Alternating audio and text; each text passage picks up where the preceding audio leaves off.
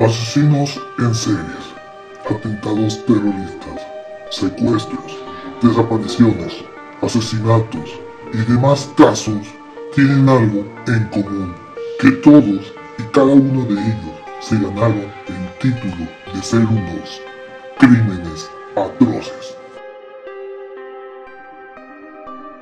Bienvenidos sean a Crímenes Atroces, el podcast donde cada semana yo, Santiago Quiroz y Abato, les contaré a todos ustedes los casos de crimen real más atroces, macabros, mediáticos, terroríficos y sanguinarios que han marcado la historia de la humanidad. Bienvenidos sean al episodio 42, el último episodio del año 2023. Desde que arrancamos este proyecto nos ha ido bien, hemos crecido bien.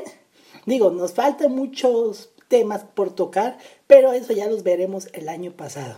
Pero bueno, feliz porque estoy en el episodio 42. Espero que hayan disfrutado y se hayan aterrado.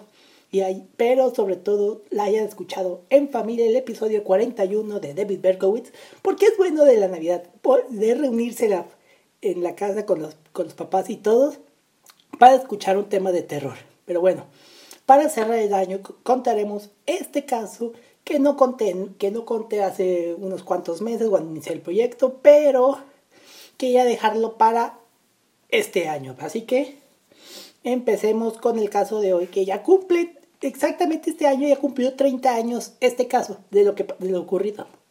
Pero bueno, ustedes sabrán de qué caso voy a hablar. Digo, está el, el título en la, en la portada, pero ahora sí voy a decir de qué trata. El 24 de mayo de 1993, el Aeropuerto Internacional de Guadalajara fue testigo de uno de los asesinatos más terribles que se haya registrado en contra del clérigo, mexicano. Este caso está lleno de preguntas, ya que el reporte oficial dice que la víctima murió en fuego cruzado, pero otros afirman que fue planeado. Así que hoy les contaré el caso del asesinato del cardenal Posadas. ¿Sí?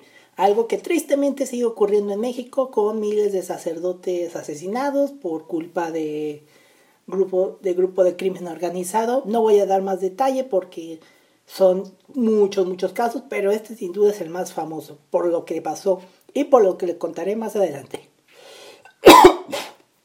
bueno, Juan Jesús Posadas Ocampo nació el 11 de noviembre de 1926 en Salvatierra, Guanajuato. Desde muy joven sintió el llamado al sacrificio, y fue ordenado como sacerdote el 23 de septiembre de 1950 para la Arquidiócesis de Morelia.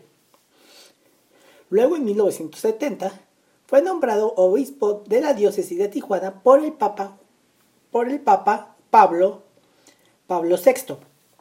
En 1982 fue designado obispo de la diócesis de Cuernavaca y en 1987 de la Arquidiócesis de Guadalajara. O sea, el, último cargo fue el de arzobispo de Guadalajara. Fue creado cardenal el 28 de junio de 1991 por el Papa Juan Pablo II. Luego, el Santuario de los Mártires de Cristo, que fue construido en honor a los mártires de la Guerra Cristera, una cosa que ocurrió en México que casi nadie cuenta, fue originalmente planeado por el cardenal Posadas proyecto que quedó detenido cuando fue asesinado a tiros en el aeropuerto de Guadalajara en 1993.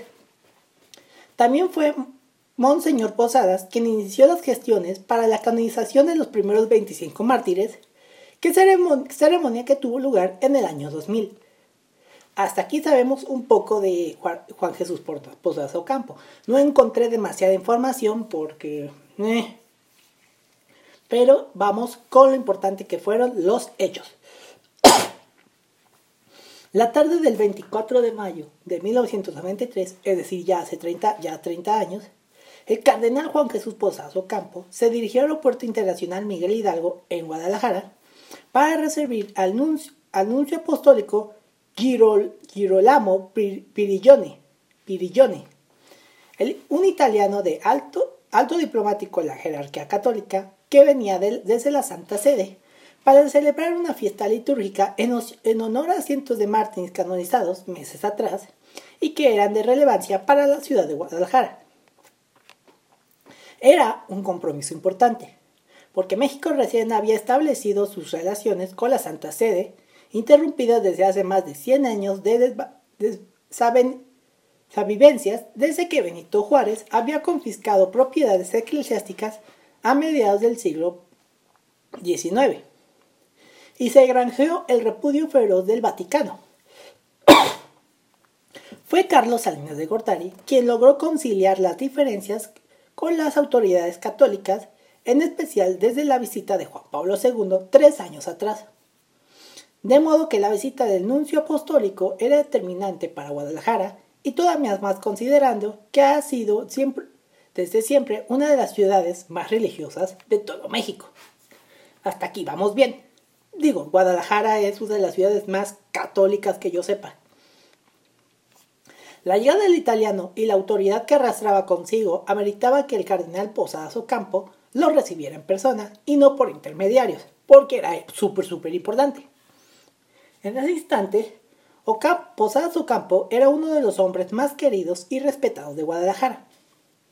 Pese a su cargo, se sabía el nombre de casi todos, el nombre de casi de sus casi 700 clérigos y todo el mundo le hablaba de usted.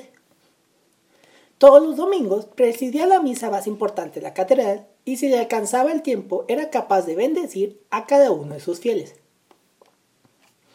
Defendía la idea de que su investidura no debería alejarlo del pueblo, sino todo lo contrario. Sin importar el lugar o las circunstancias, Posadas Ocampo detenía cualquier actividad para rezar el Ángelus, no sé qué es el ángelus. Digo, soy católico, pero no sé qué es eso. La palabra del cardenal era indiscutible para los fieles y su investidura religiosa le daba incluso más poder que los políticos que gobernaban la ciudad. Pues el gobierno regía contra las diferencias, diferencias, partidos disidentes y tapatíos de posturas encontradas que en ocasiones eran irreconciliables mientras que Posadas Ocampo tenía la ventaja de sobresalir por mucho en un gremio unitario, es decir, de todos los católicos de Jalisco. Hasta aquí sabemos un poco de lo que hacía el cardenal. Volviendo al fatídico día, Posadas Ocampo estaba acompañado de su chofer Pedro Pérez Hernández y arribaron al aeropuerto en un coche Grand Marquis alrededor de las 3 de la tarde. El avión donde llegaba Pirillone había iniciado su descenso. Fue ahí donde Posadas Campo se percató de la señal fatídica de su destino, cuando vio un número inusual de policías y de militares en el estacionamiento de la terminal aérea y sus instalaciones, como si fueran sopilotes anticipando la desdicha que cambiaría no solo el rumbo de Guadalajara, sino de la historia reciente de México. Lo que ocurrió después fue tan preciso que la casualidad no resulta ser inverosímil. En instantes posteriores a la llegada del cardenal, dos hombres armados hicieron aparición de súbito, rodearon el, automóvil de lado a lado y abrieron fuego directo. El cardenal Posazo Campos y su chofer fueron acribillados a mansalva con 14 tiros certeros en un lugar y una hora que no era posible que nadie supiera lo que estaba ocurriendo. La hora fue las 3 de la tarde. El lugar, el estacionamiento del aeropuerto. O sea, estaba a plena luz del día, fue asesinado un cardenal en un estacionamiento donde hay miles de personas cada año y nadie sabe lo que en verdad ocurrió. Eh, seis personas más fallecieron a causa del tiroteo y un desorden del tamaño del mundo entró, entero se apoderó de las instalaciones de la terminal aérea. Pero la pregunta que se sigue, allá 30 años de lo ocurrido, sigue siendo la siguiente. ¿Quién mató al cardenal? ¿Por qué lo hicieron? ¿Y quiénes lo hicieron? La versión oficial indicó que el cardenal Posadas Ocampo fue víctima de un fuego cruzado entre cárteles rivales del narcotráfico debido a una confusión. Los dos sicarios responsables del magnicidio fueron Álvaro Osorio y Edgar Marisca, Mariscal, Marisca, que pertenecían al cártel de los Arellanos Félix.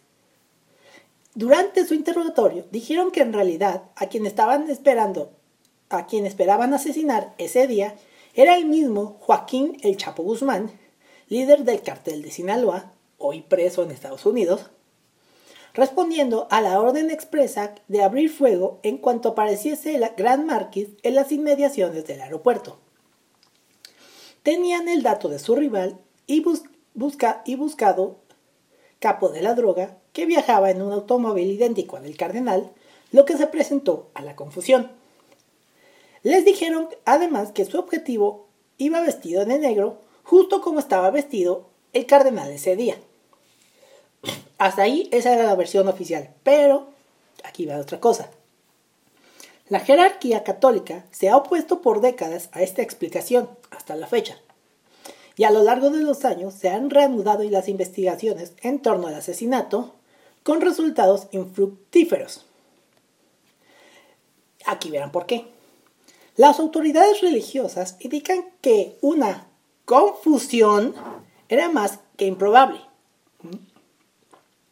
considerando que, al cardenal le dispararon a poco menos de un metro de distancia y que en realidad se trataba de un crimen de Estado desde las más altas esferas de gobierno que estaban coludidos con el crimen organizado. Esta postura afirman que las otras seis víctimas del aeropuerto fueron asesinadas para dar la impresión de que efectivamente había ocurrido un tiroteo y no una agresión directa al cardenal. Verán, esto es lo que se dice. En 1994, un año más tarde, los hermanos Arellano Félix tuvieron una reunión secreta con el nuncio apostólico Girolamo Prigione, cuyo propósito era hacerles saber a a Salinas de Gortari que ellos no habían sido los responsables del asesinato del cardenal. Y, según esta teoría, el cardenal pudo haber tenido evidencia de relaciones entre políticos y miembros del narcotráfico, y ante su negativa de callarse, fue silenciado. Esa es la versión que muchos cuentan y que se ha sido representado en diferentes series. Por ejemplo, hay una serie llamada eh, la, la serie del Chapo Guzmán que Digo, no es porque me guste todo ese tema, sino porque a mí me gusta investigar. Yo vi esa serie, las tres temporadas, y la primera temporada, quiero pensar, no si es la primera temporada, cuentan como tienen un episodio que habla precisamente de este asesinato, que efectivamente pudo haber sido planeado desde las altas esferas de gobierno. Bueno, según se dice, es una teoría nada más. Bueno, pues que me quedé que fue silenciado.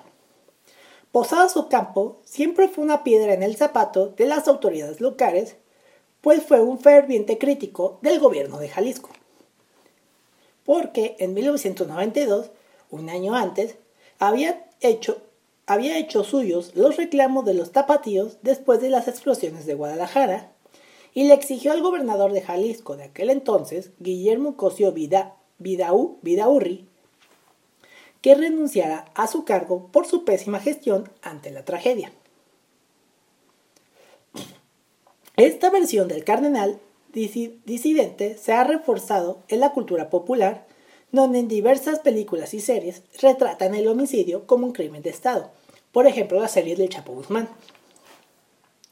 Además de que era un momento en el que el narcotráfico no tenía relevancia verdadera en el día a día en México. O sea, no era tan fuerte el narcotráfico en México como lo es hoy en día. El homicidio del cardenal cambiaría eso para siempre. Cuando los mexicanos comprendieron la magnitud del crimen organizado y de lo que éste era capaz. Hasta entonces, el nombre del Chapo Guzmán ni siquiera tenía un lugar relevante en los medios de comunicación. Apenas unos años más tarde, sería uno de los hombres más buscados del mundo. Perdonen. Según varios testigos que se, que se encontraban en el aeropuerto ese día, recuerden que había una presencia inusual de policías y militares en la zona, como se los comenté al principio, casi casi al principio. Muchos minutos antes de la tragedia, según cuentan los testigos, las autoridades encerraron a las personas dentro de los baños de las instalaciones sin explicación alguna. Y fue en aquel encierro que resonó el tiroteo cercano que acabó con la vida del cardenal. Según lo que comenta una madre que estuvo en el aeropuerto, dijo, cito, eso ya estaba planeado. El doctor Mario Rivas Souza, médico forense prestigiado y de gran renombre en la Universidad de Guadalajara, y que documentó más de 100.000 autopsias, fue uno de los muchos que contradijeron la versión histórica de los hechos. Cuando fue entrevistado por los reporteros en cuanto al fuego cruzado, indicó que, cito, los disparos no fueron directos, fueron directísimos, y que al cardenal Posadas Ocampo no se le realizó una autopsia por una orden directa del mismísimo presidente de la República, Carlos Salinas de Gortari. O sea, fue otra cosa que Carlos Salinas de Gortari encubrió. Pero ya pasaron 30 años de este terrible acontecimiento en contra de un miembro del clérigo de México, y aún con nueva información, pasarán años hasta que por fin alguien nos diga sobre lo que pasó realmente ese día. Y bueno, este fue el caso muy corto, la verdad, perdonen, del asesinato del cardenal Juan Jesús Posadas Ocampo, un miembro del clérigo importante que solo quería mejor para su ciudad y posiblemente para el país. Y sí, este episodio fue cortito, ya que intenté encontrar demasiada información, pero no pude tener acceso a, los, archivos de este caso por no sé qué razón. Pero bueno, espero que les haya gustado este episodio. Último un episodio para cerrar el año 2023. Esperemos que en el 2024 tengamos más casos, más, más seguidores y más cosas nuevas. Que esperemos que así sea. Y bueno, si están escuchando esto ya el, el viernes 29 o lo están escuchando hasta el 31, yo les recomiendo más el 31 para cerrar este bonito año juntos. No más que decirle que gracias por estar apoyando este nuevo proyecto y esperemos que el año que entre sea mejor. Si quieren eh, ver las fotografías de este y otros más casos, pueden seguirme en Twitter como arroba crímenes atroces y en Instagram y tweets como arroba crímenes atroces podcast. Y si me quieren seguir y ser mis amigos, sugerirme algunos temas y demás, pueden encontrarme en Twitter como arroba santqs99 y en Instagram y tweets como arroba santiqs99. Yo con esto me despido, nos vemos y nos escuchamos el próximo año. Hasta la próxima. Muchas, muchas gracias. Asesinos en series, atentados terroristas, secuestros, desapariciones, asesinatos y demás casos tienen algo en común, que todos y cada uno de ellos se ganaron el título de ser unos crímenes atroces.